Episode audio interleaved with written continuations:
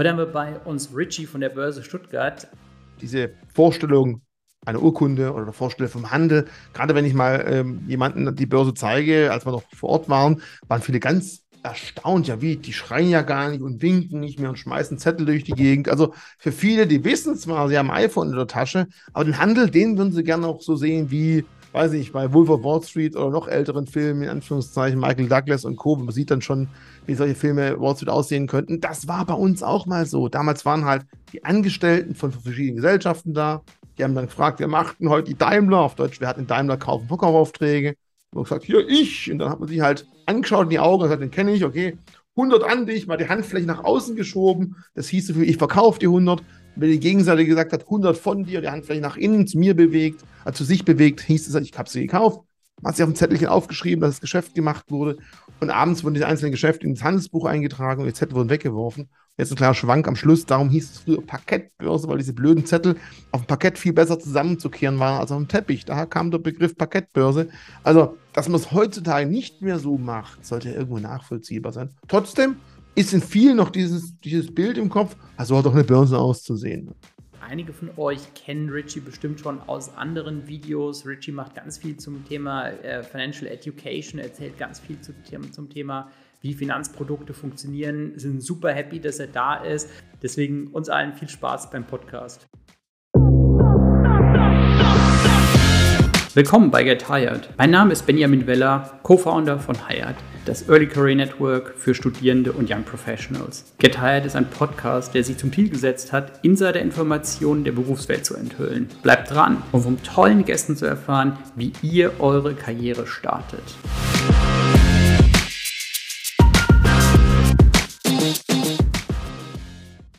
Willkommen zu unserem neuen Podcast. Ähm, heute ganz spannendes Thema und zwar haben wir Richie von der Stuttgarter Börse bei uns. Hi Richie, schön, dass du da bist. Guten Tag zusammen, hallo. Ähm, Richie, erzähl mal so ein bisschen, ähm, was macht ihr als, ähm, als Stuttgarter Börse und äh, weshalb seid ihr ein cooler Arbeitgeber? Also war wichtig, weil immer, wenn man hört Stuttgarter Börse, das klingt so nach kleinen, regionaler Börse. Ist ja klar, jeder hat erstmal so Frankfurt im Kopf, wenn man Börsenlandschaft in Deutschland hört. Die wenigsten haben aber im Blick, dass wir europaweit unter den Top 10 Börsen sind, weil wir halt doch recht weit breit aufgestellt sind. Zum einen ähm, sind wir ganz klassisch eine Wertpapierbörse, sei es also mit den Produkten, die so jeder halbwegs kennt oder vielleicht kennen sollte, sei es Aktien, Fonds, ETFs, verbriefte Derivate und Anleihen. Seit einigen Jahren sind wir auch auf dem Kryptomarkt relativ aktiv, waren da auch die erste Börse, sind am weitesten, würde ich mal behaupten, was das äh, Thema Kryptoassets angeht. Das heißt also die Handelbarkeit von äh, Kryptowährungen für Kunden. Da gibt es auch direkte Handelsmöglichkeiten für uns. Da können wir vielleicht nachher mal drüber sprechen. Und wir vereinen halt sowohl die altmodische Welt, aber auch schon die Zukunft sehr, sehr gut miteinander und haben so eben zwei äh, recht stabile Standbeine. Mal läuft es eine besser, mal das andere. Insgesamt muss man aber halt sagen, wir sind da für die Zukunft, würde ich mal behaupten, recht gut aufgestellt. Und von der Größe her, wir haben verschiedene ja, sag ich mal, Spaces. Wir haben unter anderem auch zum Beispiel ähm, im Norden in Skandinavien eine Tochtergesellschaft. Wir haben in Bern eine Schweizer Börse aufgekauft. Wir haben einen Entwicklungsbereich äh, in Slowenien. Wir sind in Deutschland aktiv. Wir haben in Frankfurt und Berlin auch für manche Bereiche Büros. Also auch da schon relativ äh, gut verteilt und eben nicht nur, wie du sagst, Stuttgarter Börse, nur in Stuttgart im Umkreis, sondern auch vielleicht für zukünftige potenzielle Arbeitnehmer, die nicht unbedingt nach Stuttgart wollen, sondern vielleicht auch von woanders aus arbeiten wollen. Und man hat jetzt festgestellt, die letzten zwei Jahre, Corona sei Dank, ja oder nein, hat man halt festgestellt, äh, Remote-Arbeiten ist doch eigentlich ganz gut, funktioniert ziemlich gut, hatte eben den Vorteil auch, für uns als Arbeitgeber, dass wir eben nicht mehr um Stuttgart und Speckgürtel sich mit Bosch, Porsche und Daimler um die Mitarbeiter prügeln muss, sondern man theoretisch ja auch dann die Möglichkeit hat, mal ein paar Kilometer nach weiter außen zu gehen und trotzdem noch sehr, sehr gute Kolleginnen und Kollegen für die Zukunft finden kann. Ja, ähm, das, äh, ich finde es total spannend, weil ich glaube, Corona hat ja auch extrem viel geändert, sodass du halt sagen kannst, okay, hier, ich ähm, bin halt total begeistert als Arbeitnehmer, ähm, würde gerne für ein Unternehmen arbeiten, aber ja, location-mäßig passt es nicht so gut. Also ähm, ich hatte es auch mal bei einer, bei einer Kollegin, bei der war es genau umgekehrt, dass die aus Stuttgart kam, dann in Frankfurt gearbeitet hat und dann zurückgegangen ist nach Stuttgart, weil sie halt da gerne, ähm, gerne leben und arbeiten wollte. Mhm. Ähm, wie ist denn das so generell bei euch? Also wenn ich jetzt sage, hier, ähm, ich wohne jetzt meinetwegen, also ich wohne in Frankfurt und in, und in Berlin, ähm, wenn ich jetzt sage, okay, also als, als Berliner bleibe ich ganz gerne in Berlin, finde euch aber ziemlich cool, weil mich das Thema Krypto total interessiert. Wie, wie könnte sowas genau ausschauen?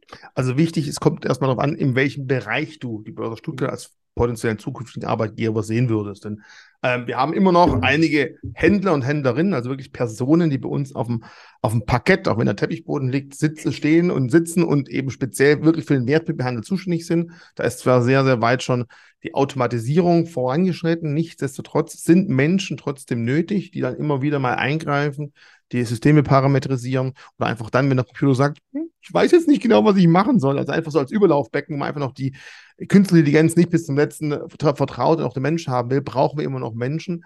Ähm, und für so eine Arbeit ist der Remote-Arbeitszugriff nicht ganz so einfach, beziehungsweise häufig nicht möglich.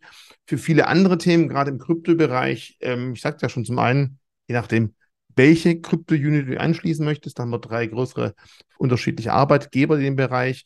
Ähm, zum Beispiel haben die aber auch in Berlin sogar eigene Büros. Das heißt also, man könnte sich dann dort auch mal eintreffen, aber gerade im Kryptobereich natürlich sehr, sehr viel per Remote, sehr, sehr viel über irgendwelche ähm, Distanzthemen, sei es jetzt WebEx, Zoom, sei das äh, irgendwelche anderen äh, Möglichkeiten, sich einfach zu äh, kommunizieren, kurz zu schalten. Und du sagtest schon, Corona, er ist aber so ein Katalysator gewesen. Ich glaube, wir hätten sonst deutschlandweit 20 Jahre gebraucht, um so weit zu sein, dass man feststellt, bei vielen Themen muss man sich nur ins Auto sitzen, muss nicht Benzin fahren, das immer momentan relativ teuer ist. Das mhm. sollen sich dann lieber die Lkw-Fahrer äh, und sonstige in den Rachen oder den Tank schütten, die es halt wirklich brauchen für die Wirtschaft. Und wir können das dann doch relativ gut vielleicht von zu Hause aus machen, wenn man natürlich den Luxus hat, dass man daheim auch einen Platz hat oder die Möglichkeit hat. Es gibt natürlich auch Kollegen bei uns, die sagen, ich würde schon ganz gern wieder ins Büro, weil halt morgens auf dem äh, Tischchen frühstücken, abräumen, arbeiten, abräumen, Mittagessen, abräumen, arbeiten, abräumen, Abendessen.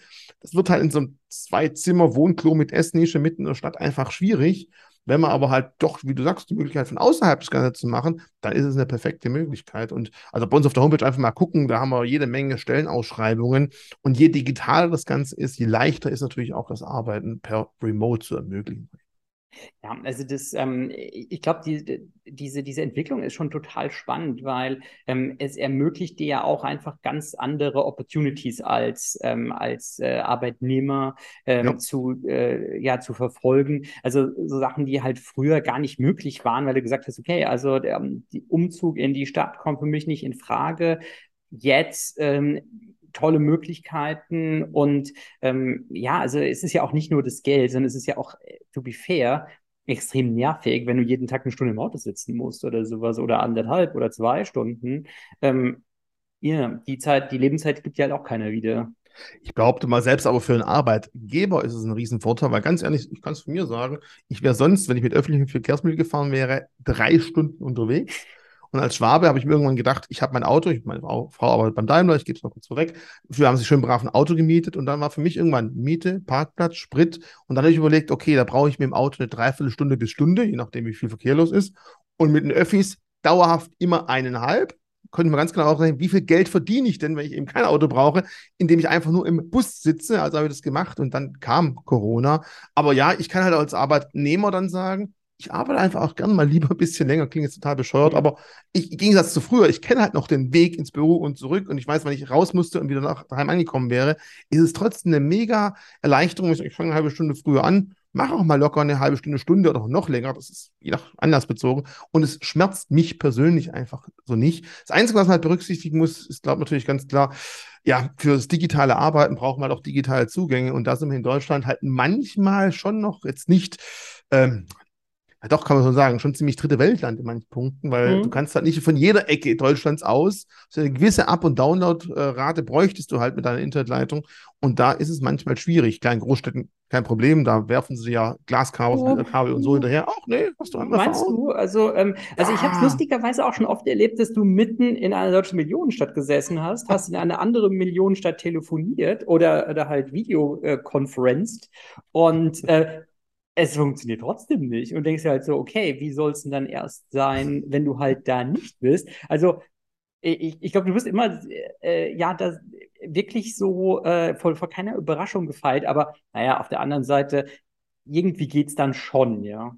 Ja, das schon. Aber wie gesagt, es gibt halt durchaus auch Gegenden. Man sollte sich halt überlegen, bevor ich mir die Gedanken mache, hm, möchte ich irgendwo per Remote arbeiten, dann mal vielleicht vorher sowas wie äh, den Up- und Download-Speed prüfen, ob das überhaupt machbar ist. Weil äh, auch so als Arbeitgeber denkst du, ja, will ich ja gerne machen, ich lasse es auch zu, aber dann musst du halt auch irgendwo arbeiten können. Und wenn du alle paar Minuten rausfliegst und sagst, oh, 500 Megabyte zum Download, ich mache dann mal vorzeitig Feierabend, wir haben 9.30 Uhr, ist ja perfekt, also dann macht es einfach auch keinen Sinn. Das gehört einfach dazu. Und da müssen wir in Deutschland, glaube ich, insgesamt noch einiges aufholen. Da haben wir natürlich noch einiges, wo man einfach sagen muss, da haben wir Altlasten. Da sind wir nicht so weit, wie wir eigentlich als ja, Land mitten in Europa sein sollten.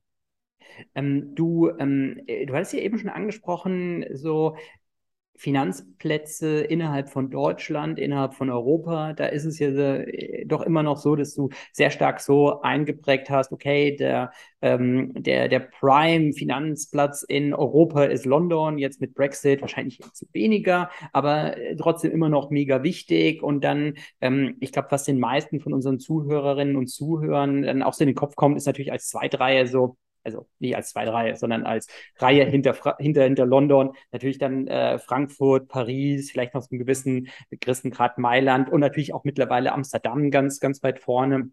Mhm. Ähm, die ja gerade im Equity, also im Aktienhandel, ähm, ja, glaube ich, ziemlich viel ähm, Market Share von, von London rübergeholt haben.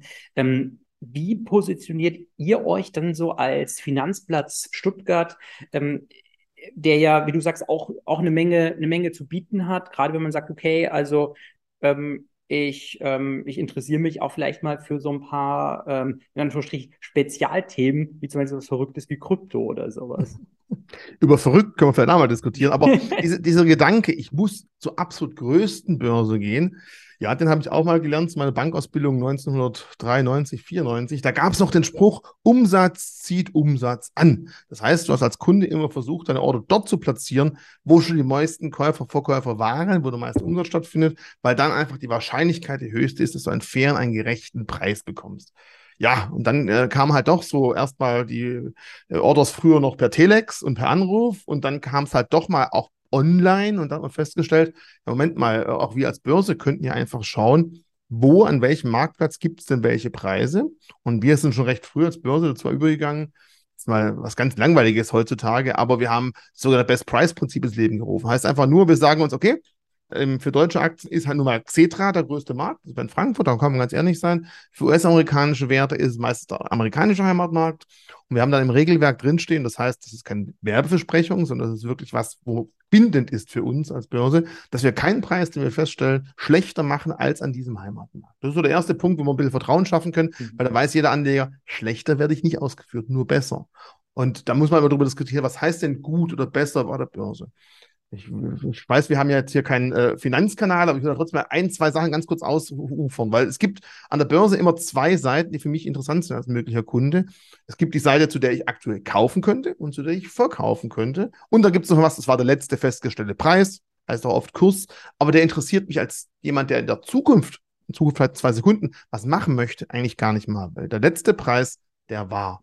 Und ich muss dann immer schauen, wenn ich kaufen will, zahle ich normalerweise den etwas höheren Preis. Und wenn ich verkaufe, kriege ich den etwas niedrigeren Preis. Und je näher diese beiden, das ganze Taxe, Bid-Ask, Geldbrief, wie du es nennen möchtest, je näher die beisammen liegen, oder komplett aufeinander drauf sitzen, ohne Unterschied, je besser ist der Preis. Und da haben wir uns recht früh ähm, auf die Fragen geschrieben, viele Werte spreadlos zu handeln, also ohne Unterschied zwischen Geld und Brief. Und dadurch hat man sich relativ stark eigentlich gut positionieren können. Und auch mit anderen Themen, verbriefte Derivate, ETFs sind wir relativ stark. Und dann natürlich seit einigen Jahren dieses verrückte Zeug, was du gerade angesprochen hast. Krypto waren wir relativ früh mit dabei, haben schon so ein was früh, äh, 2019 ähm, auch mit eigenen Produkten angeboten, vor allem auch mit Produkten, wo die Endkunden dann direkt mit uns agieren können und eben nicht zwischen der Bank geschalten ist. Das ist auch relativ speziell. Das heißt also, ein Kunde, der äh, Kryptos handeln möchte, kann bei uns, bei der BSDEX oder Bison, ein Konto aufmachen, kann dort Geld hinüberweisen. Das Ganze ist in Deutschland reguliert und überwacht und er kann dort dementsprechend einfach auch die Kryptowährung direkt kaufen und sie auch, wenn er möchte, auf seine eigene Adresse, seine eigene Wallet übertragen danach.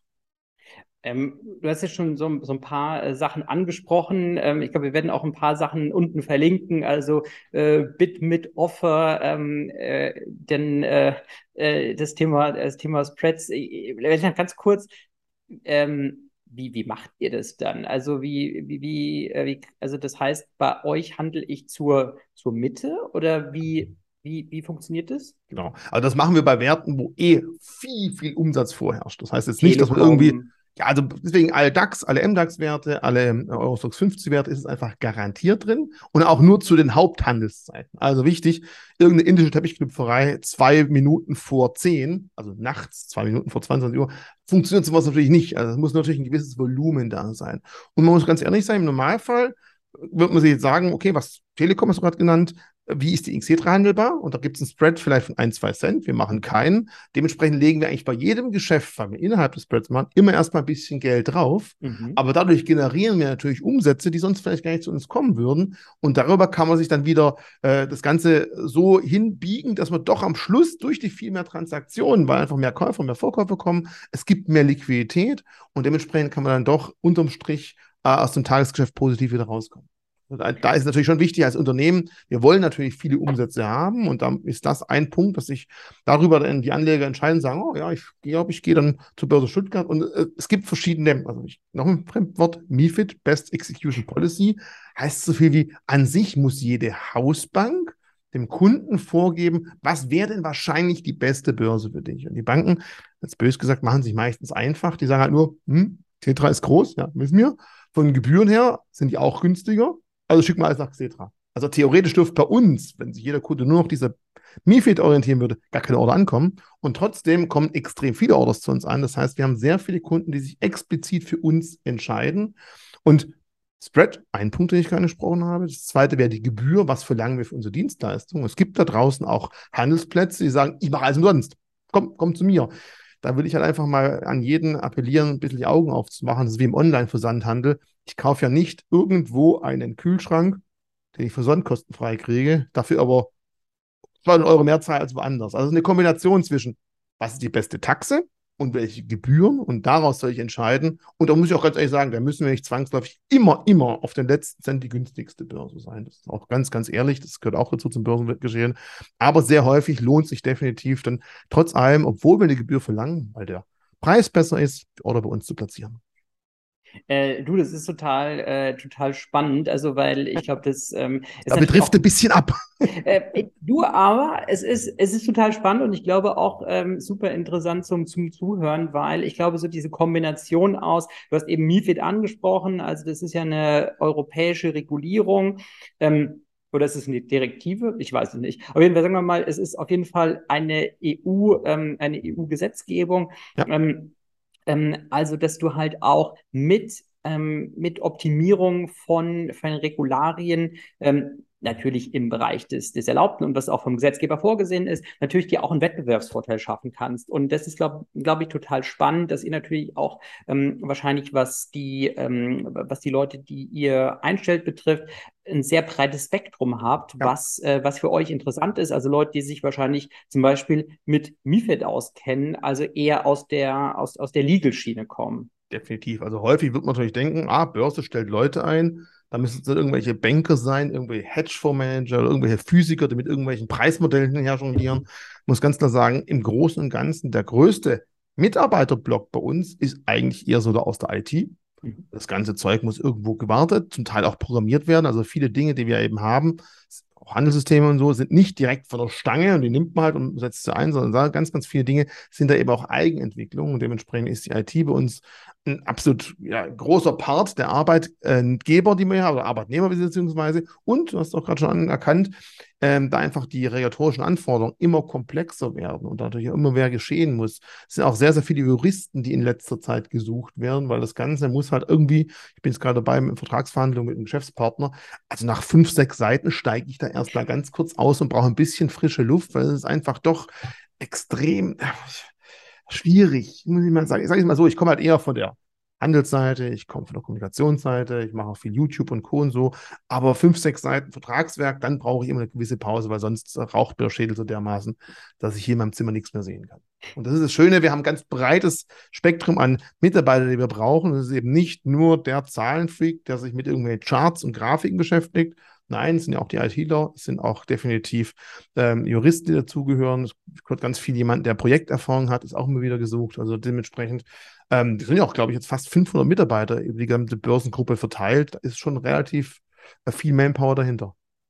Wie bist denn du damals zur äh, Stuttgarter Börse gekommen? Also das ähm, interessiert mich natürlich auch. Äh, also du hast, du hast erwähnt, du hast eine Bankausbildung gemacht von 93 bis 94, glaube ich. 93 bis 95 war 95, es, glaube ich, okay. genau. Ja. Ähm, das war bei einer lokalen Sparkasse, kann ich auch mal ehrlich zugeben. Hab dann ähm, dort mich also, schon ich habe 2001 bis 2004 bei einer lokalen Volksbank eine Bankausbildung gemacht und siehst, aus uns beiden ist was geworden, oder? Ja, würde ich auch mal sagen. Komm, wir klopfen uns mal gegenseitig auf die Schulter. Also man muss sich nicht schämen deswegen. äh, das Schöne war wirklich damals, ich fand die Ausbildung wirklich interessant und auch Spaß mhm. gemacht. Mhm. Vor allem damals war es noch wirklich auch möglich, Beratungen durchzuführen. Und ich meine, zu deiner Zeit, äh, da warst du nicht mehr Bankkaufmann, da warst du Bankverkaufmann eher. Ja, ähm. ob, obwohl ich sagen würde, also ich muss sagen, ich blicke da oft noch ähm, oder ich denke oft dran zurück, dass du viel gelernt hast. Also ich glaube, ja. ganz viele Basics sind irre wichtig. Also deswegen finde ich das auch so interessant, wenn man, ähm, wenn man Leute im Gespräch hat, die, die mal eine Bankausbildung gemacht haben oder eine Ausbildung generell, weil ganz viele Sachen, die, die ich auch jetzt mache, die, die basieren eigentlich so darauf, ähm, auf vielen Techniken. Und selbst wenn es irgendwelche Verkaufstechniken sind, so diese, dieser Ausbruch, wer fragt, der führt wird. Genial. Wirklich einfach. Also als genial. Basis sicherlich Und gut. So, sowas kannst du super lernen, ja. ja. Aber bei mir war es halt dann einfach so, ich war erstmal dort, dann habe ich dann ähm, lange Zeit wollte ich nicht auf irgendeine spezielle Stelle mich bewerben, weil ich gesagt habe, nach der Ausbildung weiß ich nicht, was mir Spaß macht und war dann lange Zeit Springer und irgendwie hat man in der Zeit gemerkt, dass ich mich da schon sehr mit Wertpapieren beschäftige und es gab damals, glaube ich, 120 Springer und irgendwann war ich dann der Einzige, der dann irgendwann mal von einem äh, Filialdirektor gesagt bekommen, sag mal, du kennst dich mit Wertpapieren voll gut aus, warum schickst du jede Order zu mir direkt, das kannst du auch selber eingeben intern war es halt so, irgendjemand musste sagen, ja, der kann das und ich lege da die Hand drauf. Und bei so Springer hat sich keiner verantwortlich gefühlt und hat gesagt, doch, bei dir mache ich das, dann kommst du öfter zu mir und dann kann ich dich auch dort einsetzen, wo du deine Fähigkeiten hast. Also war ich der einzige Springer mit Wertpapierkenntnissen, habe ein Bankfachwirt gemacht und habe dementsprechend auch Wertpapiere weiterhin ähm, nicht sehr, sehr stark privat und geschäftlich beschäftigt. Irgendwann kam aber der Moment, wo ich halt wirklich das Gefühl hatte, die meisten Beratungsgespräche waren halt nicht mehr so die Beratung, wie ich es mir gewünscht habe, sondern eher so gewisse Checklisten, was haben wir heute im Angebot, mhm. geschnitten Fleischwurst, 250 Gramm für 5,99, aber das wollte ich irgendwann nicht mehr. Und dann kam ein damaliger Mitazubi, der bei der, Börse, äh, bei der Bank gearbeitet hat, auf mich zu und meint, hey, schau mal, hier die Börse Stuttgart, die sucht Mitarbeiter für die Handelsüberwachungsstelle. Haben wir beide gemeint, sollen wir uns da bewerben? Ich habe es gemacht, er nicht die feige Sau. Dementsprechend Grüße von mir, Christian Lochner, hallo. Ähm, und ich habe mich dann beworben, habe dann erstmal, ich glaube, sieben Monate nichts gehört. Also das ist zum Glück heute anders. Damals ja. war das halt noch ein kleines Unternehmen. Da waren, glaube ich, ohne Händler bei der Börse selber 14 Leute beschäftigt damals. Und irgendwann nach sieben Monaten kam der Anruf von der damaligen Geschäftsführerin und da hieß es, äh, also zum einen, ob ich denn noch Interesse hätte, aber die Stelle ist eh schon vergeben. Ich sage, okay, was denn dann? Ja, aber sie hat sich mal so die Unterlagen von mir angeguckt und äh, hat den Eindruck erweckt, dass ich recht viel mit Leuten zu tun habe und auch scheinbar das Thema selber mich sehr stark interessiert. Und sie wollen jetzt eben speziell etwas aufbauen, was in Deutschland nicht gibt, eine spezielle Stelle, die sich mit den Beschwerden der Kunden beschäftigt. Also wirklich so ein bisschen Ei-Ei erklärend, also dann auch versuchen, die Informationen, die man bei solchen Gesprächen erhält, auch in-house weiterzutragen, um das Ganze zu verbessern zukünftig, ob ich da mal vorbeikommen möchte zu einem äh, Vorstellungsgespräch. Und da war ich dann dort und es war wie so ein komischer Film. Das Gespräch war wunderbar. Und nach dem Gespräch hat sie gefragt, aber welcher, welcher Bank sind Sie noch? Ah ja, da kenne ich Vorstand. Ich rufe den mal an, ob wir sie da schneller rauskriegen. Also nicht gefragt, ja, so, wie es aus? Gefällt es Ihnen? Hätten Sie Lust drauf? Und die hat gleich angenommen, dass ich, ich war ja auch Feuer und Flamme, dass ich einfach auf jeden Fall Ja sagen würde. Und dann bin ich relativ schnell von meiner Bank damals zur äh, Börse gewechselt. Im 01.01.2001 habe ich angefangen, wirklich schon ewig hier. Habe dann dieses Beschwerdemanagement mit einer Kollegin aufgebaut, später lange Zeit geleitet und da habe ich ganz viel, du hast ja vorher erzählt, was du bei der Bank gelernt hast. Bei der Börse habe ich noch viel mehr gelernt, vor allem dann auch wirklich schwierige Kunden, schwierige Situationen. Das Coolste ist wirklich, wenn du einen Anruf bekommst, der erstmal auf 180 ist und danach sich die Person auch wirklich bedankt, sagt, Dietrich, Dankeschön, ich weiß, vorher war ich wirklich ein Arsch, aber ich glaube, sie haben es auch verstanden, dass es mir wirklich nicht gut ging und jetzt habe ich es verstanden, was bei mir schiefgelaufen ist. Dankeschön. Also es einfach, hat Spaß gemacht, war wirklich toll. Irgendwann ist natürlich anstrengend, sich den ganzen Tag nur anschreien zu lassen. Aber es gab halt auch Fälle, wo wir selber auch Schuld hatten als Arbeitgeber, als Börse. Und dann musste man halt dem Kunden auch recht geben und versuchen, dass sowas nicht mehr vorkommt. Und dann habe ich mehr und mehr auch in-house mit Projekten mitgearbeitet und geschaut, wie die Kundeninteressen am besten vertritt. mal ein Zeitsprung, dauert zu lange. Es kamen dann mehr und mehr Vorträge, Seminare, äh, die ersten Webinare, hier die Kontakte mit den digitalen Medien. Und irgendwann hat man festgestellt, Marketingabteilung und die damalige Kundenbetreuung, die könnten eigentlich mergen miteinander. Und ich habe dann, dann gesagt, okay, Personalabteilung, äh, Personalführung muss nicht unbedingt sein. Ich bin eigentlich jemand, der auch fachlich sehr gern arbeitet und habe dementsprechend dann das ganze Thema Blogger-Community, Webinare, Seminare, wenn mich jetzt irgendwie, ich wurde immer vor die Kamera geschubst, jetzt mache ich auch noch YouTube bei uns, Podcasts, diese Themen weiter vorantreiben, was mir auch unglaublich Spaß macht, weil ich auch ein recht gutes Blogger-Netzwerk für Finanzblogger aufgebaut habe. Aber auch genauso weiterhin in-house, genau diese Themen, wenn irgendwas schiefläuft, wenn neue Produkte anstehen, da immer so die Brille drauf haben vom Kunden, um zu verstehen und zu schauen, dass am Schluss das rauskommt, was der Kunde auch haben will. Da bin ich natürlich nicht der Einzige, aber einer, der einfach da auch zusteuert und dementsprechend bei vielen Dingen einfach so die, den Fuß im Becken drin hat und mitbekommt, äh, was da gerade geschieht. Und auch selber manchmal neue Ideen einsteuert oder Sachen ein bisschen in die eine oder andere Richtung lenken kann. Du hast eben gesagt, ähm, also ist natürlich irgendwann auch äh, hart, wenn du den ganzen Tag angebrüllt wirst. Und ich glaube, es ist Situationen oder es ist eine Situation, die, es, glaube ich, viele wiederfinden. Also nicht im Sinne von, äh, dass du permanent angebrüllt wirst, aber auch immer so ein bisschen, ja, ich würde nicht sagen toxisches Arbeitsumfeld hast, aber vielleicht auch mal so ein aufgeladenes äh, Arbeitsumfeld. Wie bist du damit umgegangen, so wenn, wenn du wirklich ganz intensive, schwierige Diskussionen und Situationen mit Kunden hattest? Ähm, ja, was sind so deine, deine Takeaways, wie du, du, dass du jeden Morgen gesagt hast, okay, weißt du was, das gebe ich mir jetzt nochmal acht Stunden oder zehn oder zwölf. Also ich muss zugeben, ich habe einen riesen Vorteil, ich habe eine unglaublich dicke Haut und ich bin meistens unglaublich gut gelaunt. Du darfst jetzt natürlich nicht, wenn jemand am Telefon bei 180 ist, die ganze Zeit lachen und grinsen, weil dann fühlt sich die Person natürlich wirklich auf den Arm genommen. Also ist, ist auch wichtig, dass wir da. So ja, super, super Satz. Ich glaube, dann hat er echt ein Anrecht, durchs Telefon zu kriechen, der zu lang. Nein, aber es war für mich immer wichtig, einfach ich kann häufig die Anrufe auch wirklich verstehen, weil ich mhm. sagen kann, hey, also das, den, den, Gedanken, wenn man sich noch nicht so arg mit dem Thema beschäftigt, der ist eigentlich ja naheliegend. Das kann passieren. Jetzt schauen wir mal zusammen, wie wir das am besten lösen können oder können wir mal gucken, wie wir die, die Kuh vom Eis kriegen. Oder auch häufig konnten wir auch wirklich helfen, dass am Schluss der Fehler, der auch, wie gesagt, circa 20 Prozent der Fälle lagen nochmal bei uns, aber wirklich behoben werden konnte. Und beim Rest war ich einfach dankbar dafür und es hat häufig, wie ich gerade beschrieben habe, immer wieder funktioniert, dass man am Schluss dann vom Kunden auch komischerweise doch was zurückbekommen hat, indem er gesagt hat, okay, cool, habe ich jetzt gelernt, vielen Dank. Und das war immer so für mich mhm. der Aha, der Kick-Effekt, dass ich sage, okay, mein Dienst ist jetzt nicht hier Sandsack zu spielen, sondern ich habe wirklich auch die Möglichkeit, den Leuten was mitzugeben. Und dann habe ich die Hoffnung, dass im Anführungszeichen sowas für diese eine Person nicht mehr passiert. Ich konnte dann immer nur punktuell mit einzelnen Personen sprechen. Darum finde ich jetzt solche Medien, ja, YouTube, Webinare und Co. einfach praktisch, wo man halt doch mehr vielleicht auf einmal erreichen kann. Nur manchmal sind halt die Personen, die es nötig hätten, es zu hören, vielleicht eben nicht auf diesen Kanälen unterwegs. Ähm, aber das ist für mich so der wichtige Punkt gewesen. Man muss halt sehen, dass man was erreichen kann und man darf natürlich nicht irgendwie extrem dünnhäutig sein mit sowas. Äh, man muss schlagfertig sein, ein bisschen Humor, aber nie den anderen ins Lächerliche ziehen. Mhm. Äh, und vor allem, was ich unglaublich wichtig und hilfreich finde, gut zuhören. Mhm. Weil häufig merkt man ganz klar, dass dann sich Personen selber verstricken und dann kann man sagen, ja, gebe ich Ihnen recht, aber vor drei Minuten war der Punkt so und so und da hatten Sie mir recht gegeben. Jetzt kommen wir plötzlich zum ganz anderen Aspekt. Wo bleiben wir denn jetzt? Also welche Richtung wollen wir denn gehen? Und das hilft ungemein, wenn man den kühlen Kopf bewahren kann. Und wenn nicht, ich meine, ganz ehrlich, ähm, Jobs sollte man sich auch leisten können, monetär, aber auch die geistige Psyche sollte nicht darunter leiden. wenn man feststellt, es funktioniert einfach nicht. Ich bin jetzt ein halbes Jahr dabei und ich bin total am Ende, ja, dann sollte man sich echt überlegen, ob es vielleicht das Richtige ist. Das muss man auch ganz klar sagen.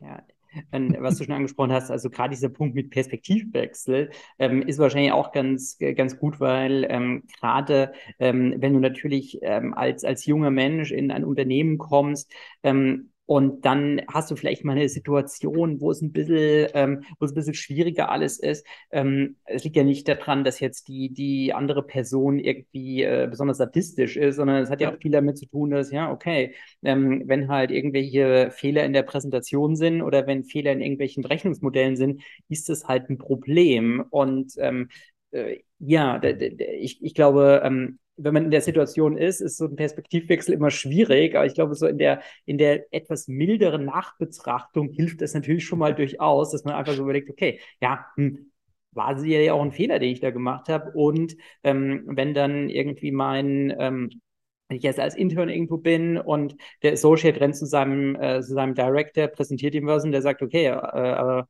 das stimmt hin und vorne nicht, ja. ist halt für den auch nicht so eine geile Situation. Ja, also das ist ganz wichtig. Ich glaube, solche Dinge mit so Konflikten umgehen und auch Kritikfähigkeit, aber auch Kritik geben. Ich meine, wenn es ein alteingesessener Kollege ist, der vielleicht einfach nicht gewohnt ist, konstruktiv Kritik zu gehen, muss man dann auch ganz ehrlich mal sagen, habe ich verstanden, aber ganz ehrlich, das können wir doch auf anderen Weg vielleicht. Da muss man es nicht trauen, sowas mhm. zu sagen. Aber sowas lernt man halt im Normalfall nicht unbedingt auf der Uni, auf der Fachhochschule oder auch nicht in jeder Ausbildung. Da wächst man manchmal mit rein und je eher mit sowas oder je häufiger mit sowas konfrontiert wird, je eher kann man damit umgehen. Und ich finde gerade so eine gesunde Fehlerkultur, die fehlt jetzt insgesamt manchmal in Deutschland ein bisschen. Da gibt es andere Länder, die lassen auch mal, Fehler zulassen ist falsch, aber wenn Fehler geschieht, sollte man nicht versuchen, die möglichst zu verdecken, dass es keiner merkt. Das, vielleicht kommt man dann weg, sondern man muss ja ganz ehrlich sagen, okay, hier lief was schief.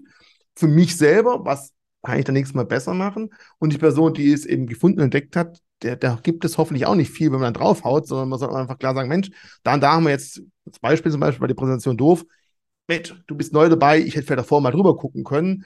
Nächstes Mal gucken wir mal drüber, aber dann soll es halt funktionieren. Also da gehört es einfach auch dazu. Das Büro ist ja auch kein äh, Schlachtfeld, auch wenn das der Stromberg manchmal sagt, Büro ist Krieg, aber das stimmt ja auch nicht. Aber da müssen halt die richtigen Leute mit am Tisch sitzen und das, da kann man sich immer nicht aussuchen, wer dabei ist. Und auch nach einem Vorstellungsgespräch bei einem neuen Arbeitgeber weiß man halt nicht sofort, wie die Person, Personen im realen Leben dann agieren. Da muss man einfach hoffen, dass es die richtigen sind. Das sieht man hoffentlich auch recht bald. Wie, ähm, oder, oder was sind denn so, so Qualitäten, auf die du so schaust, wenn du ähm, neue, neue Mitarbeiter einstellst? Oder auch so natürlich ihr so als, als Börse, was, was sind für euch so, so Kernqualitäten, die für euch mega wichtig sind? Also wie gesagt, selber einstellen tue ich nicht mehr, weil ich die Personalverantwortung komplett ad acta gelegt habe und lieber fachlichen Themen widme. Aber mein Grundsatz ist natürlich eine gewisse Flexibilität unglaublich wichtig, weil Börse ist doch ein recht Nischenprodukt. Es gibt selten jemand, der von vornherein alles mitbringt, was wir brauchen. Das heißt natürlich jetzt spezielle Programmierkenntnisse, vielleicht, das geht schon, aber wenn wir je näher ans Börsenkernthema rankommen, je eher brauche ich Leute, die sich an die neue Situation herantasten, die auch bereit sind, noch weiter dazu zu lernen.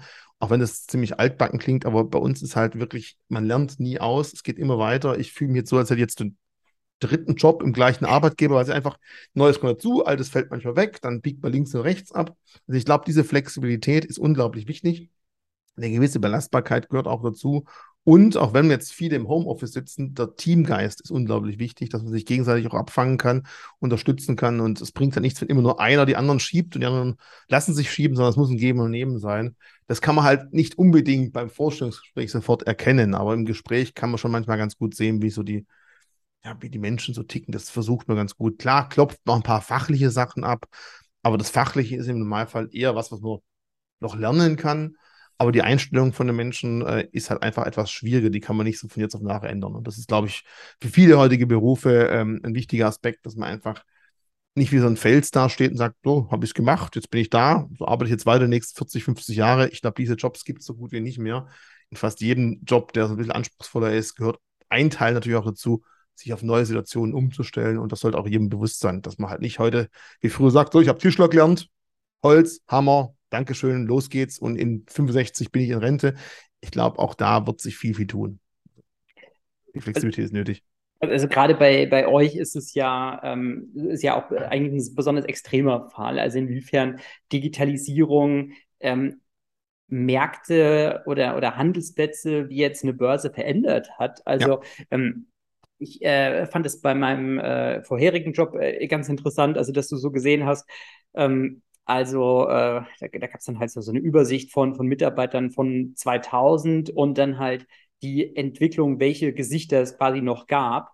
Und da sind halt, ja, natürlich über Digitalisierung auch viele, ähm, viele Positionen weggefallen. Und ja. ich glaube, ähm, da ist natürlich auch wiederum die, die Situation die, dass man dann überlegen muss, okay, wie kann man das noch quasi, äh, wie, wie kann man das positiv ummünzen? Also das, äh, wir hatten auch in einem anderen Podcast ähm, ein äh, Jürgen Schmidt, ähm, Jürgen Schmidt von, von der Deutschen Bank, der, mhm. der äh, in dieser Situation war. Also der hat ähm, Arbitrage-Trading gemacht, also Index-Arbitrage und dann ähm, hat die, die Bank dieses Geschäftsbereich oder diesen Geschäftsbereich verlassen und dann hat er sich halt neu erfunden. Ja. Und ähm, dieses Neuerfinden im Unternehmen, gerade so ähm, initiiert durch Digitalisierung, ist natürlich ein total spannendes Feld. Also zum einen Arbitrage ist auch ein Geschäft, also Arbitrage heißt Ausnutzen von Preisungleichgewichten. An der Börse ist es billiger und dort ist es teurer. Ich kaufe also hier billig und verkaufe es dort. Das funktioniert heutzutage auch kaum noch, weil einfach die Märkte so effizient sind. Ich sagte ja vorher schon, wir als Börse schauen ja selber, wo an welchem Markt welche Preise sind. Deswegen ist es halt ein Geschäftsmodell, das halt irgendwann nicht funktioniert. Und Digitalisierung ist eins. Ich finde aber auch das Wort, dieses Schlagwort Disruption auch ganz wichtig, weil ein Teil von der Disruption ist natürlich theologische Anwendung. Aber es gibt halt auch im Börsenumfeld einfach Themen, wo man sagt, hm, wenn man heutzutage den Börsenhandel wieder aufbauen würde, es gibt noch keinen, wir machen eine neue, wird man wirklich sagen, ich drucke eine Globalurkunde, auf diese Globalurkunde schreiben wir hin, diese Globalurkunde verbrieft eine Million Daimler-Aktien, dieses schöne bunte Ding vergraben wir dann ganz tief irgendwo bei Clearstream Banking Frankfurt oder Luxemburg und verbuchen dann giralmäßig ein Millionstel von einem Depot zum nächsten, wenn jemand eine Aktie davon kauft oder verkauft. Das ist die alte Welt. Heutzutage würde man sagen, das verwahren wir wahrscheinlich eher auf Blockchain-Anwendungen und werden über den Weg dann den Handel ermöglichen, wahrscheinlich kosteneffizienter und schneller. Und jetzt muss man halt sagen, das ist nur ein Punkt. Das nächste wäre ja gewesen, die Schallplatte wurde von der CD disruptiert, die CD vom MP3-Player und MP3 ist jetzt schon wieder, naja, langweilig, wir will auch bewegte Bilder haben. Jetzt geht man eben zu Netflix und Co. Also der Markt bewegt sich ganz, ganz schnell.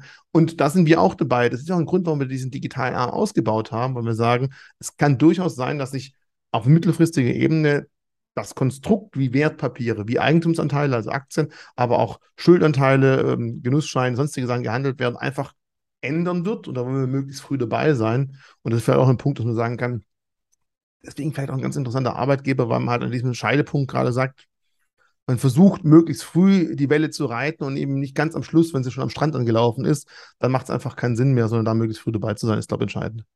Also das heißt, bei euch gibt es keine Couponscheren mehr. Okay. Aber die gibt es ja eh nirgends. Also die hat man schon lange Zeit nicht mehr gehabt. Diese Tafelgeschäfte, wo dann Leute mit also Couponscheren hieß, früher hat man so eine, so eine Coupon, also einen Mantel und Bogen gehabt, vielleicht ganz kurz zu einer, zu einer Anleihe und da hat man dann immer so einen, den Mantel mitgebracht, hat was abgeschnitten, daher kommt auch übrigens der Begriff, man hat einen guten Schnitt gemacht und diesen Coupon hat man dann bei der Bank einreichen können und hat dafür dann eben seine Dividenden- oder Zinsgutschriften bekommen. Das ist schon zart. Boah. Ich glaube, das habe ich Ende der 90er das letzte Mal gesehen bei der Bank, aber auch ganz, ganz selten bis gar nicht. Liegt doch daran, weil es eben extrem hoch besteuert wurde, diese Tafelgeschäfte.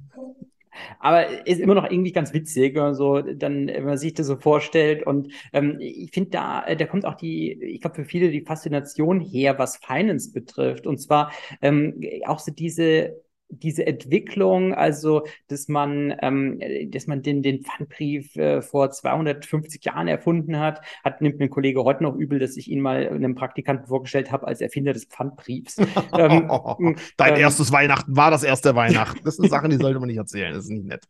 Ähm, genau, also das ähm, fast ein bisschen übel genommen. Ähm, aber ähm, ich finde, da kommt halt auch das Interessante bei raus. Also dass du halt sagen kannst, okay, das ist ein Instrument, die haben sie über ganz lange Zeit entwickelt und dann also von dem, von dem Pfandbrief, den dann irgendwie der, äh, der preußische König initiiert hat, bis hin zum Pfandbrief auf der Blockchain, ähm, wo du jetzt wieder bei dir, Reggie, bist. Ähm, das ist halt eigentlich so das, das Spannende, finde ich dann auch irgendwie interessanter, als wo du sagst, okay, also unser Produkt ähm, wurde jetzt effektiv vor fünf Jahren gelauncht, wird es in fünf Jahren auch nicht mehr geben, ähm, aber ähm, für die nächsten drei Jahre kann es noch total interessant sein. Da brennen wir noch richtig. Da brennen wir noch richtig für. ähm, das, äh, das ist ja schon was anderes, ja. Oder wenn du ja. sagen kannst, okay, also wann, wann wird die erste Aktie gehandelt? Irgendwo in Amsterdam vor äh, 450 äh, Jahren oder sowas irgendwie. Okay, aber die, die, aber die Aktie wird es wahrscheinlich in 100 Jahren auch noch geben.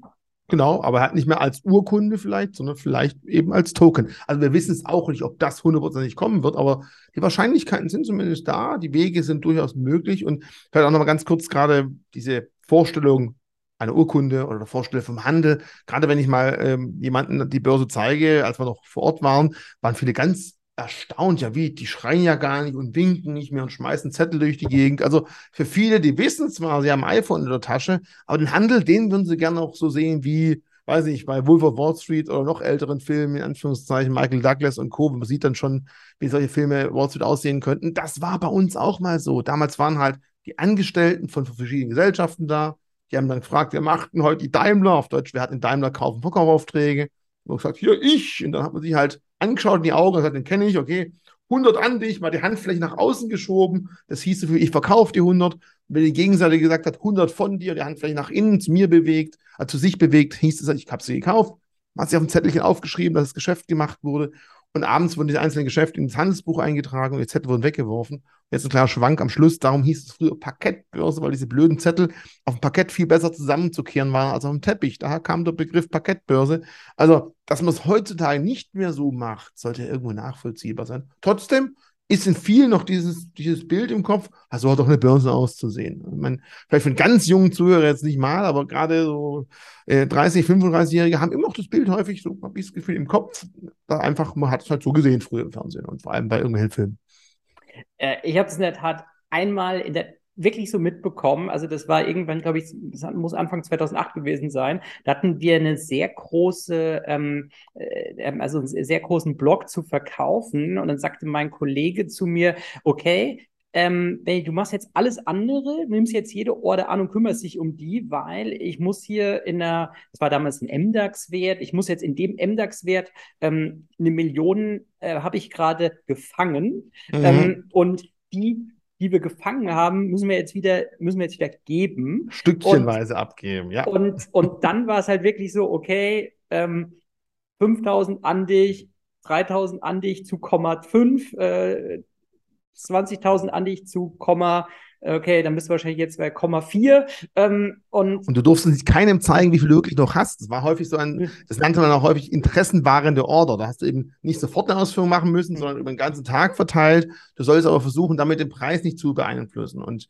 wenn man eine Million Aktien bei einem MDAX, der vielleicht nicht so groß ist, da ja. kann das schon mal zu einer größeren Preisbewegung führen. Und was heißt das, wenn plötzlich viel mehr verkauft werden, als Käufer da sind, dann stutzt halt der Preis ab. Vor allem, wenn die Million am Stück da ist, da sagt sich ja hier, boah, Millionen verkauft, hatte andere Nachrichten als ich.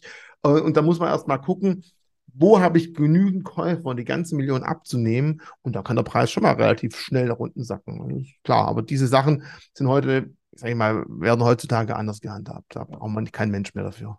Ja, genau. Also das, äh, aber, aber super spannend, diese, diese historischen Exkurse, weil ich glaube, das ist halt so, dass, ähm, dass sich dass sich das von so einem ähm, sehr, ja, äh, ja, es ist sehr aufgeladenen äh, Umfeld in, in eigentlich so ein sehr, sehr technologiebasiertes Umfeld ja. gewandelt hat.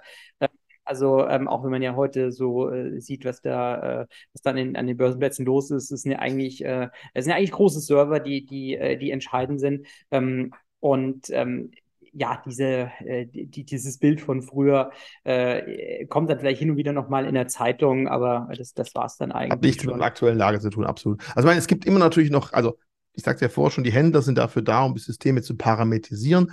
Die Systeme wissen ganz genau, wo steht welcher Preis, welche Stückzahl habe ich gerade im Buch. Aber wenn zum Beispiel das System sagt, äh, Moment mal, der letzte Preis war aber 12 Euro und ich würde jetzt den nächsten Preis für 15 machen, kann das dann sein, ähm, dann wird zum Beispiel zur Plausibilisierung nochmal gesagt, hey Mensch, guck's dir mal bitte an. Also die Händler bei uns heißen äh, von der Bezeichnung her QLPs, Quality Liquidity Provider. Klingt cooler als Preis-Liquiditätsspender äh, oder Qualitätsliquiditätsspender. Und die haben wirklich genau die Aufgabe zu schauen, dass die Preise, die gemacht werden, stimmen, weil sie Systeme richtig parametrisieren und weil sie diese besonderen Preise, die einfach abweichen könnten, nochmal plausibilieren, checken. Aber auch, wenn jetzt zum Beispiel jemand kommt, der 10.000 Stück verkaufen will und theoretisch bei uns oder anderen Märkten gäbe es bloß für 5000 Stücke Material. Also da hätte man nur genügend ähm, Abnehmer für die 10.000, die jemand verkaufen will. Und da hat er auch die Aufgabe oder sie als Händler, Händlerin oder QLP-Ling, was man bezeichnen möchte, zu sagen, okay, mache ich jetzt eine Teilausführung, nehme ich die 5000 vom Markt und äh, ähm, oder nehme ich von den 10.000 nur 5000 ab und verteile die am Markt oder nehme ich die gesamte Order 10.000 gebe am Markt die 5000 ab und habe dann jetzt eine sogenannte Aufgabe, und dann wird es schon wieder, dass der Mensch was tun muss. Und zwar die Aufgabe ist, diese 5000, die man aufs Buch genommen hat, zu einem Preis, den man jetzt schon kennt, stückchenweise wieder eben Käufer dafür zu finden. Um im Idealfall finde ich Käufer, die, weil der Markt sich nach oben bewegt, mehr zahlen als zu dem, wo ich die Überhänge, die 5000, die ich überhabe, reingenommen habe. Und dann muss schon mal ein Mensch dazu scha äh, schauen. Und das wäre diese Liquiditätsspende, um einfach Teilausführungen zu vermeiden. Die sind einfach ärgerlich und äh, viele Kunden sagen sich, das macht eigentlich keinen Sinn. Und es gibt auch Banken, die verlangen für solche Teilausführungen sogar extra Gebühren. All das sollte nach Möglichkeit vermieden werden. Und das sind die Hauptaufgaben von den Händlern. Preise checken, Liquidität zur Verfügung stellen, wenn nötig, und die Systeme parametrisieren, dass die so weit wie möglich selbstständig agieren können, ohne dass der Mensch drüber schauen muss. Das heißt auch, ich so von den, äh, von den persönlichen Qualitäten her, muss ich eigentlich halt immer super spot on sein, weil wenn ich dann sage, oh, wupsi, äh, das habe ich jetzt komplett übersehen, kann es halt extrem teuer werden. Ja, das definitiv. Also wenn man im Handel arbeiten möchte, sollte man definitiv auch ein, sagen wir, eine Affinität dazu haben. Man soll wirklich auch Spaß daran haben. Man soll sich auch wirklich mit dem Thema Börse beschäftigen wollen und nicht müssen, weil da ist, das klingt immer bescheuert blöd, äh, Beruf und äh, Berufung, aber das soll wirklich eine Berufung sein, es soll wirklich ein Hobby sein, das einen eh Spaß macht, weil es gibt wirklich Phasen, da brennt da die Luft. Es gibt aber auch gerade im Sommer manchmal Zeiten, wo sagen, ja, wenn halt kein Kunde einen Auftrag reingibt, dann ist im Handel auch nichts los. Dann sitzt man da und sagt sich, wenn jetzt mal schön eine Order kommt, kann auch mal sein. Ich kann mich an Zeiten erinnern, wo wir, wir haben so eine große Anzeigetafel auch, wo mal ein Deutschland-Fußballspiel auf der Leinwand übertragen wurde während der WM, weil wirklich ungelogen in der ganzen Zeit so gut wie keine einzige Order reingekommen ist. Und man merkt immer wieder als Börsianer, jeder, der mit Wertpapieren zu tun hat, mag Fußball, Tour de France. Weil immer wenn Tour de France-Rennen gefahren werden und Fußballspiele übertragen werden, ging einfach die Anzahlen nach unten. Da gibt es halt aber andere Zeiten, wo man halt nicht weiß, was passiert. Ich war am 11. September auch an der Börse im Parkett zum Beispiel und da merkt man wirklich mal, wie, wie wahnsinnig die Emotionen da hochkochen. Und das sind echt Zeiten, die hätte ich gerne eigentlich vermieden, das zu erleben. Also wirklich krass. Es war wirklich krass, was da für Schicksale hingegangen sind. Und wenn man auch merkt, wie die Gier in manchen Leuten hochkocht. Und dann kamen da Beschwerden, warum dann irgendwie von Derivat von der Bank nichts ausgeführt wurde. Da konnte man sich nicht verkneifen. Wir haben schon mitbekommen, drüben die zwei Türme. Diese Bank, die für diese Preisverstellung zuständig ist, vermisst momentan 5000 Mitarbeiter. Mhm. Da, da, geht halt nichts. Und da haben wir, jetzt kriegt sogar jetzt noch eine Gänsehaut. Also es waren Zeiten, ähm, die auch wirklich total verrückt sind. Man merkt, man hat Emotionen spielen immer eine Rolle. Ganz ohne geht's nicht. Ja. Ähm, es ist natürlich dann auch, äh, ja, also Wahnsinn, wie, wie sich dann so Weltgeschehen mit dann der, äh, ja, mit dem verbindet, was du aktuell so quasi auf dem Tisch hast. Ja, das ist, glaube ich, auch ja. total, total spannend. Ähm, und äh, du, was, was ich noch äh, gerne, gerne wissen würde, ähm, es ist ja jetzt auch so, dass du, dass das ganze Thema Börse ähm, natürlich auch sehr stark getrieben wird von, von vielen, die bei, bei YouTube irgendwie äh, schnelle Gewinne versprechen. Ähm, ich äh, muss sagen, ich finde es immer so ganz, ganz amüsant, weil ähm, ich muss sagen, ich hätte auch manchmal Lust, so, sowas zu buchen und dann zu sagen, ja, du, ähm, höre ich mir sehr gerne an, aber ähm, habe lange in der Investmentbank gearbeitet ich habe sogar einen Pakethandelsschein. äh, was kannst du mir denn jetzt erklären? Wie, wie, wie, ähm, wie denkt ihr über, über, solche, über solche Angebote, ähm, über solche Angebote nach? Ähm, auch natürlich so in, in die Richtung, okay, wie wie werden wir wahrgenommen als, als Börse, wenn jetzt irgendwelche Leute über Börse sprechen, die wahrscheinlich gar nicht so viel Ahnung davon haben. Also ich sagte ja vorher schon, dass ich auch bei uns in Börse Stuttgart so der, bin der die Connection zu Finanzbloggern der deutschen Finanzblogger-Szene hat und muss ja ganz klar unterscheiden. Es gibt aber Finanzblogger, die sehr, sehr viel Content, und zwar wirklich guten Content machen, wo man wirklich sagen muss, interessant, viel recherchiert, gut rausgegeben. Und da muss man sagen, auf YouTube gibt es unglaublich viel, ohne dass diejenigen sagen, so, jetzt musst du unbedingt mein Seminar buchen, weil solange eben, sobald so ein, so ein YouTube-Content oder sonstige Content nur dafür da sind, um irgendwelche speziellen, schicken Seminare zu verkaufen, die dann für dreieinhalbtausend Euro sind und meistens sind sogar nur irgendwelche Seminare, die nur produzierten Content irgendwie im geschlossenen Bereich abzurufen sind, da muss ich sagen, dafür kann man echt viel, viel Lehrgeld an der Börse zahlen. Also mal grundsätzlich, ich teile es ein bisschen auf. Ähm, ich persönlich wäre als junger Mensch total dankbar gewesen, wenn es solche Medien geben würde, damals gegeben hätte, so gesagt, ähm, weil man sich damals wirklich alles selber anlernen musste und jeden Fehler erstmal selber machen musste, um davon zu lernen. Es gab auch kein so Netzwerk so großes. Ja, in meiner Bank habe ich mit anderen Azubis mich ausgetauscht, aber auch da waren recht wenige, die mit Aktien stark sich beschäftigt haben. Und dementsprechend ist es definitiv ein Mehrwert, aber ganz klar, es ist euer Geld und rennt nicht blind irgendjemand irgendwo irgendwie hinterher, egal wie noch so cool das Ganze klingt. Also ich finde es halt interessant, dass ich mal vielleicht mal von drei, vier, fünf YouTubern auch Meinungen zur Marktlage einholen kann, also gerade aktuellen Situationen, Aktie XY. Und dann ist aber halt wichtig, dass man sich trotzdem selber hinsetzen muss und dann seine eigene Meinung bildet. Und es kann vielleicht sogar sein, dass du sagst, aber die Argumente waren gut und die habe ich gecheckt, die stimmen ja wirklich, weil der sagt das Gleiche, auf der Internetseite von der Firma steht es auch, klingt gut, wäre ich gar nicht drauf gekommen. Dann kann es auch wirklich sinnvoll sein. Dann kann es auch wirklich Spaß machen, sowas mal zu kommunizieren. Aber eben irgendwelche Versprechungen auf hohe Gewinne, also grundsätzlich nichts, kann vorhergesagt werden. Es gibt unglaublich viele Betrugsfälle, gerade im Kryptomarkt gibt es ganz, ganz viele, jetzt gehen wir in die Richtung vielleicht mal, ganz viele Scams, also wirklich Geschichten, wo man sagt, wenn man halbwegs das Hirn aufmacht, dann erkennt man auch, das kann doch nicht funktionieren. Diese Versprechungen können doch überhaupt nicht. Da gibt es ganz, viele irgendwelche komischen Telegram-Gruppen oder sonst irgendwas, wo ich halt ganz ehrlich sagen muss, da sollte man halt aufpassen.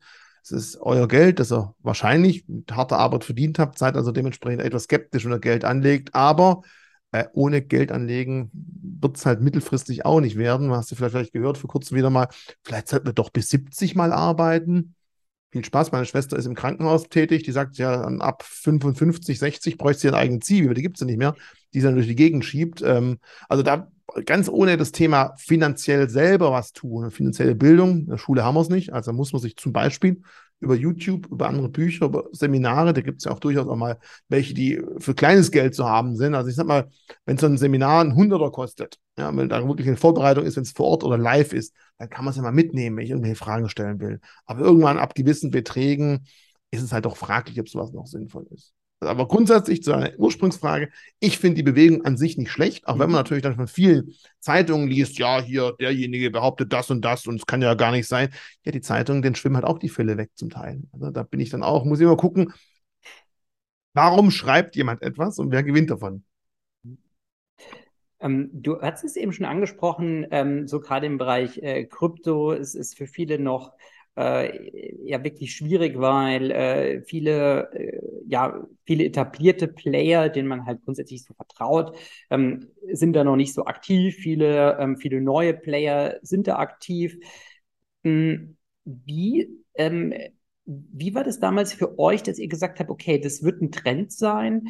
Der ist für uns interessant. Also vielleicht kann man es auch ein bisschen separieren. Also dass man sagt, okay, auf der einen Seite hast du Blockchain, also wir hatten eben drüber gesprochen, die Aktie auf der Blockchain, die Anleihe auf der Blockchain, ähm, die dann eher so eine Verwaltungsanwendung ist, um es vielleicht böse auszudrücken. Ja, aber, aber. Ähm, ähm, obwohl die ist gar nicht böse. Ist eigentlich Nö, nur, überhaupt nicht. Ja, toll. Also ähm, lass doch heutzutage mal in deutschen Ämtern sowas einführen. Ganz kurz, ich bin jetzt seit einem Jahr und drei Monaten Papa und es war eine riesen Kugelfuhr, irgendwie an die Geburtsurkunde für den Kleinen reinzukommen. An sich würde ich sagen, die Daten von meiner Frau sind in der Blockchain sicher verwahrt, von mir sind sicher verwahrt.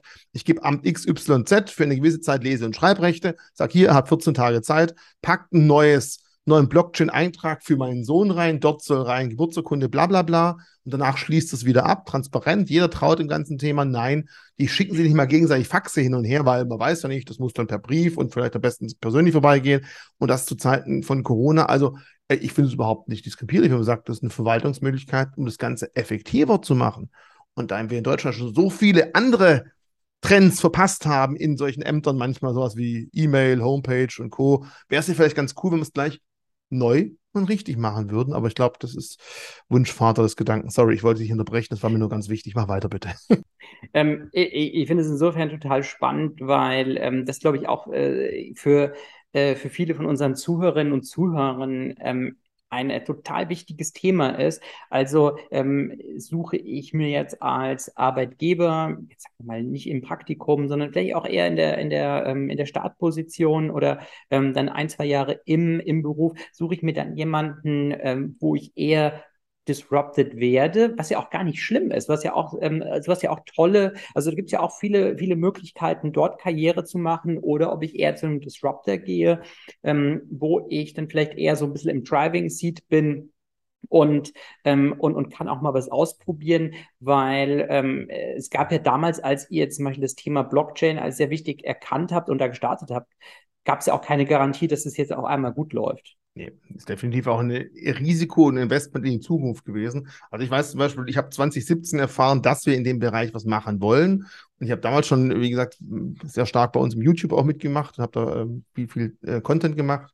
Mir war dann klar, wenn wir irgendwann in dem Bereich was tun, werde ich da auch was darüber erzählen. Und ich bin immer jemand, der ganz klar sagt, ich will nichts irgendwo von einem Blatt ablesen und selber überhaupt nicht wissen, wie es funktioniert. Für mich war klar, wenn das kommt, und es scheint, dass es kommen wird, muss ich mich selber damit beschäftigen. Ich bin also nicht jemand, der sagt, oh, ich habe 2012 das erste Mal 50 Bitcoin gekauft. Sei mal froh, dass ich jetzt Zeit What? für dich nehme. Eigentlich, nein, natürlich nicht. Nein, okay. Nein, ich, sag, ich, bin niemand, der das sagt. Ich habe mich 2017 damit beschäftigt, habe aber damals auch schon bei dreieinhalbtausend Bitcoin auch ordentlich zugelangt und auch Ethereum bei, ich glaube, 300 Euro gekauft. Also war schon okay. Das war, war gut, einfach um okay. sich damit zu beschäftigen. Okay, wir wollen jetzt nichts verwechseln. Du hast keine dreieinhalbtausend Bitcoin bei 50 gekauft, nein, oder? Nein, nein, nein, nein.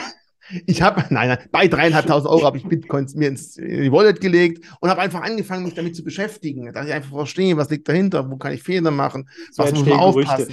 Das genau, oh, habt ihr gehört? Und ähm, bis wir dann wirklich mit dem eigenen Produkt live gegangen sind, war es dann 2019. Also jetzt nicht so, dass ich einen der aus dem Urschleim der Kryptoszene gekrochen bin, möchte ich ganz ehrlich sagen. Aber trotz allem, 2017 ist heute auch schon wieder fünf Jahre her, ein Weilchen. Und da bin ich eigentlich dankbar, weil ohne ein Arbeitgeber wäre ich wahrscheinlich erst später dazu gekommen, mich mit der Thematik zu beschäftigen. Und ähm, also jetzt haben wir sozusagen den, den einen Block, also den, ähm, den Teil rund um ähm, wie mache ich die, die Abwicklung effizienter, was ja auch, ähm, wie wir eben schon besprochen haben, eigentlich ein super wichtiger Teil ist, weil da entstehen ja die Kosten. Also die Kosten mhm. entstehen ja nicht, äh, indem, indem zwei Dudes irgendwie miteinander kommunizieren, sondern der ganze Rattenschwanz, der hinterherkommt. Ähm, und dann zum Zweiten haben wir den, den Teil, der vielleicht so ein bisschen more fancy ist mit, ähm, okay, ich handle Ethereum, ich handle Bitcoin und ähm, werde damit garantiert Millionär. Da handelt man halt in Anführungszeichen den Treibstoff. So ist es einfach. Ethereum, der Treibstoff. Und Ethereum ist ja nichts anderes als ein riesengroßer Computer, wenn man es so nennen möchte. Und je mehr Codezeilen, je komplexere Prozesse ich ablaufen lassen möchte, je mehr Ether muss ich oben einwerfen, um das ganze Ding zu betreiben. Ähm, es gibt dann auch die Hardcore-Bitcoin-Maximalisten, die sagen, mittelfristig kann Bitcoin all das, was alle anderen Coins auch können. Das andere ist nur Shitcoin. Also da muss man auch mal aufpassen. Ist es eine Religion oder will ich Geld anlegen oder glaube ich einfach an die nächste Technologie?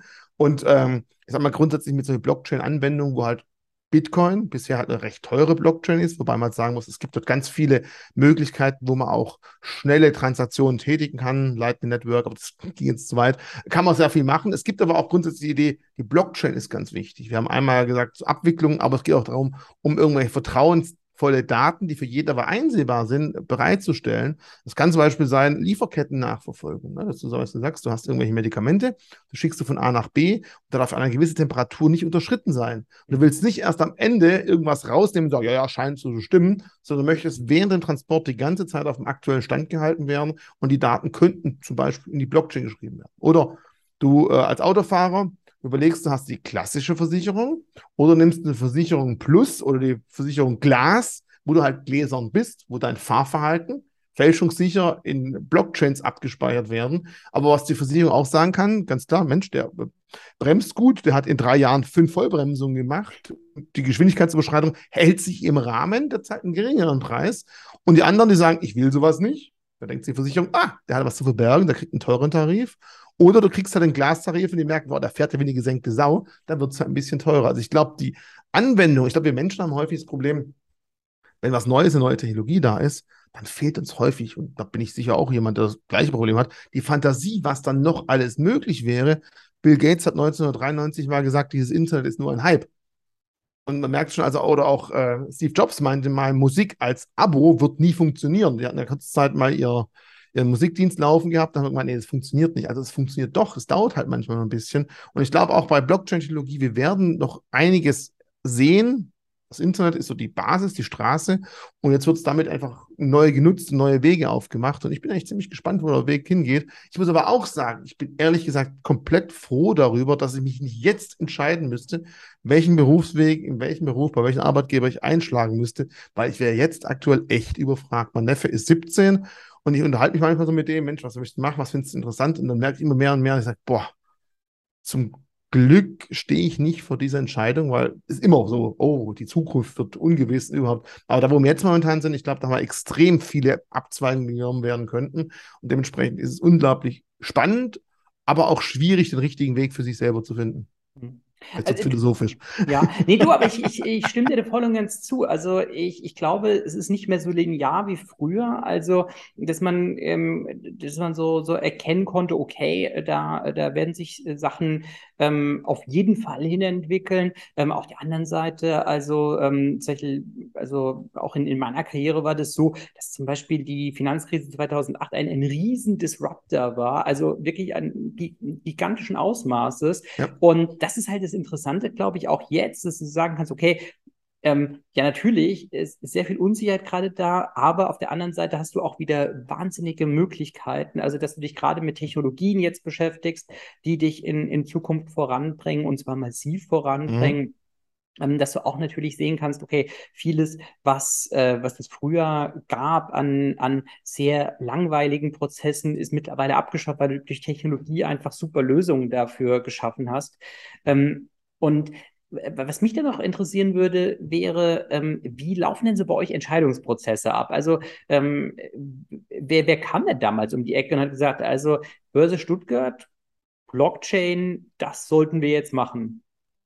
Also wir hatten damals schon eigentlich, also man so sieht, wir hatten eine Entwicklergesellschaft, die sich mit Automatisierung, mit künstlicher Intelligenz ein bisschen beschäftigt hat. Und von der Seite kam dann einfach die Idee von der Geschäftsführung, wo dann auch die Mittel dafür freigegeben. Also es gab so einen internen Pitch dafür. Ähm, und dann mussten wir halt mal loslegen. Und dann war es natürlich ganz klar, alle Timelines, die wir hatten, wurden erstmal gerissen, weil man einfach doch eine komplett neue, ich erinnere mich noch sehr gut, da hieß es, ja, ja, wir, wir launchen das Ganze im Herbst. Und dann wurde man irgendwann vom Geschäftsführer klar gemacht, ja, der Herbst ist ja kalendarisch, glaube ich, bis zum 31.12., solange noch die Tannennadel dran haben, das zählt auch noch. Und wir haben es auch hingekriegt und ist immer so ein Running Gag in alteingesessenen Bereichen. Und auch da merkt man halt, dadurch, dass wir eben dieses ganze Thema Krypto-Digitalisierung in Deutschland und nicht irgendwo auf einer Urlaubsinsel abhalten, haben wir halt regulatorisch ganz andere Anforderungen. Wir mhm. würden manche Sachen gerne viel schneller machen. Aber manchmal dauert es halt einfach ein bisschen länger, bis wir das umsetzen. Dafür ist es halt gerade auch halbwegs sicher, würde ich mal behaupten. Ich will nicht sagen, ist hausprozentig sicher, weil Kryptos sind immer noch ein Risiko. Aber man stellt halt fest, in vielen Fintech-Startups, die sich irgendwo mit Krypto beschäftigen, gab es dann in letzter Zeit, wenn man halt die Presse beobachtet hat, immer mehr und mehr Kündigungswellen. Bei uns wird weiterhin eingestellt. Also es mhm. zeigt mir schon, es ist vielleicht ganz gut, dass eben wir mit über 160 Jahre als Börse Stuttgart am Markt etabliert sind, dementsprechend das Ganze auch angehen und das und durch Schirmherrschaft von uns eben aufgezogen wird. Das wird, glaube ich, auch am Markt ganz gut äh, anerkannt. Das hilft, glaube ich, auch der Branche und auch zumindest dem, dem Brand BSDEX und Bison, die zwei Gesellschaften, wo eben der Kunde handeln kann. Ähm, aber ja, manchmal sind wir halt doch nicht ganz so schnell, wenn wir es gern wären. Aber unterm Strich, glaube ich, lohnt es sich dann trotzdem da als Kunde, aber natürlich als vielleicht potenzieller neuer Kollege da mal vorbeizuschauen. Wie wird es denn generell so laufen, wenn du jetzt so sagst, okay, so lief es bei, bei Blockchain, wenn jetzt ein Kollege, eine Kollegin eine tolle Innovation hat oder eine Innovation vorantreiben würde, wie, wie läuft es bei euch? Also ähm, kannst du da auch recht, also äh, wird es von euch auch, ähm, auch sehr gefördert, dass, dass du äh, diese Innovation dann vorantreiben kannst, weil äh, auch jetzt alleine von den Zahlen her von 14 auf 500, das ist ja schon. Ähm, aber das sind ja auch schon fast, sind ja auch schon fast 20 Jahre her. Ja, also bei vielen Unternehmen ging es ja dann auch tendenziell gar nicht so. Ja, ja. Also im Normalfall, ich würde jetzt nicht sagen, dass wir irgendwie fancy Prozesse haben, wo dann jeder, der eine coole Idee hat, über irgendwie weiß nicht, neue Kaffeemaschine einzuführen, plötzlich riesen Bonus dafür ausgehauen bekommt. Aber ich sage mal so ganz klar, wir haben gewisse Strategieabteilungen. Mhm. Wir haben natürlich auch, muss ich sagen, in eine relativ durchlässige Geschäftsführer und auch Hierarchiestruktur. Wir haben eine Open Door Policy, wo auch jeder Geschäftsführer sagt, wenn es wirklich irgendwas gibt, wo du darüber quatschen möchtest, mhm. melde dich bei mir und komm mhm. vorbei. Und das ist jetzt wirklich nicht nur so eine Floskel. Oft geht es natürlich nicht am gleichen Tag, muss man auch verstehen, aber auch da kann man sowas dann machen. Und grundsätzlich gibt es dann auch gewisse Prozesse, wo man halt irgendwelche Veränderungen, Beschreibungen vorgeben kann und die da einreichen kann. Und dann muss man halt mal schauen, ob er dann irgendwann vor der Geschäftsführung das auch vertreten und erklären kann. Natürlich kann man nicht jede Idee irgendwo sagen, das passt, weil ich meine, es gibt ja auch schon so eine Gesamtstruktur, wo der Weg hingehen soll. Es geht in die, äh, den Handel in Europa, als Börse Stuttgart europaweit uns aufzustellen. Das ist eine Vision, die wir ganz klar haben. Und eben äh, sowohl die Digitalisierung als auch den klassischen Handel zu unterstützen. Diese beiden Wege gehen also voran. Und wenn jetzt halt jemand kommt mit einer Idee, die gar nicht in diese Strategie reinpasst, dann kann man sich mal anschauen. Wir haben jetzt vor kurzem zum Beispiel auch was Neues aufgebaut, ähm, wo wir sagen, Seit gestern, wir zeichnen heute am 3.8. auf, seit gestern müssen mhm. Banken mhm. bei einer Wertberatung immer den Kunden fragen, wie er denn zum Thema Nachhaltigkeit eingestellt ist. Und da ist natürlich so ein Thema, das ist ziemlich heikel. Trotz allem haben wir jetzt vor kurzem einen ESG-Finder etabliert, der sich mhm. wirklich auf bekannten Daten äh, von ähm, von MSCI World oder MSCI, Verzeihung, von MSCI zurückruft, weil die wirklich jeder Kunde sagen kann, wie möchte ich nach I, S und G gewertet sein, welche Unternehmen, die was herstellen, möchte ich komplett rausnehmen. Kannst du sagen, ich möchte zum Beispiel keine äh, mit äh, Tierversuche und ich will auch nichts mit Pelzen und ich will auch keine Waffenhersteller haben. Und ähm, dementsprechend, das ist jetzt nichts, wo man sofort von jetzt auf nachher riesen Gelder verdienen wird. Und trotzdem war das eine Idee, wo man gesagt hat, die setzen wir um, weil wir glauben, mittelfristig ist es für viele Anleger was Interessantes und Wichtiges.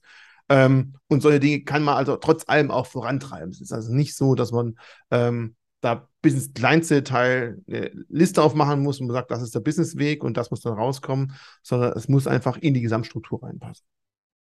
Cool. Sehr, sehr, sehr cool. Also ähm, ich glaube, wir haben, wir haben über vieles gesprochen. Ich glaube auch über ganz viele Punkte, wo vielleicht der eine oder andere noch Fragen hat. Wir äh, verlinken die, die Tellen-Community unten. Äh, da kann man dann auch nochmal ein paar Fragen stellen, wenn, wenn ihr Fragen habt. Also ich glaube auch ganz vieles, was wir heute besprochen haben, äh, so im Bereich ähm, Finance äh, One-on-One, ähm, verlinken wir auch nochmal unten. Also dann, äh, es gibt bestimmt äh, Videos, äh, Richie, wo, wo du Bid-Offer-Spread erklärst, oder? Und und ähm, pack einfach mal den YouTube-Kanal von der Börse Stuttgart auch mit dabei. Da gibt es also abendfüllendes Programm.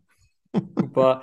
ähm, Richie, ganz, ganz lieben Dank dir. Ähm, es war mega spannend und ich habe auch, auch viel gelernt. War auch schön, noch mal ein bisschen so in Erinnerungen zu schwelgen von der guten alten Zeit, ähm, weil das, also manches war da schon spannend, aber ich glaube, vieles ist ja auch gut, dass wir es jetzt automatisiert haben und weg digitalisiert haben an, ja. ähm, an Fehlerquellen. ähm, also so, ähm, äh, jetzt haben wir nur noch das Thema mit Flash Crashs ähm, ähm, als großes, großes Risiko. Eins definitiv Risiken. Andere Risiken sind halt immer nicht, äh, nicht vom Tisch, aber die haben nichts mit dem Handelssystem an sich zu tun, sondern einfach Ökonomie, Wirtschaft, Politik, das haben wir immer noch natürlich vor uns. Ich kann mich erinnern, als ich bei der Bank noch gearbeitet habe, ich habe von Hand Überweisungsbelege digitalisieren müssen. Also seitdem kann ich halt perfekt auf nur einen Block blind irgendeine Zahlen reinklopfen. Aber das sind halt echt Jobs, die möchtest du halt nicht dein Leben lang machen. Ja. Und da sind es wirklich Sachen, Haken dran, gut, dass wir das jetzt anders machen können. Dankeschön dafür. In der Tat, in der Tat. Also ähm, das, ähm, ja, das, das hat keinen Spaß gemacht. Ähm, Super. Äh, Richie, nochmal ganz, ganz lieben Dank dir. Ähm, super viele spannende Insights. Also ich glaube, da war vieles bei, äh, was, äh, was wir alle gelernt haben. Und ähm, das interessante Takeaway für mich ist, okay, Börse, Technologie. Gehört zusammen, ganz klar. Bis zum nächsten Mal vielleicht irgendwann. Ciao, ciao. Auf jeden Fall, Richie, vielen, vielen Dank dir.